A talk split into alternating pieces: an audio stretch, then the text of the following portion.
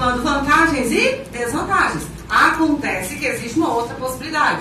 Eu ainda posso analisar essa, esse tema pela seguinte ótica: quais são as causas? A tecnologia em sala de aula, quais são as causas? Eu consigo fazer, mas você está vendo que não é, já não é a melhor forma? Está vendo? Já não é causas, quais são as consequências do uso da tecnologia? Talvez se eu perguntar só consequências, faça uma redação comentando as consequências da tecnologia em sala de aula.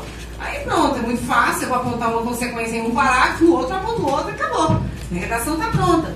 Existe essa possibilidade também, de ele te dar um tema que já está estruturado. Né? Então ele fala para você quais são as causas e as consequências do, da proibição do anticoncepcional no Brasil, do uso anticoncepcional. Quais são?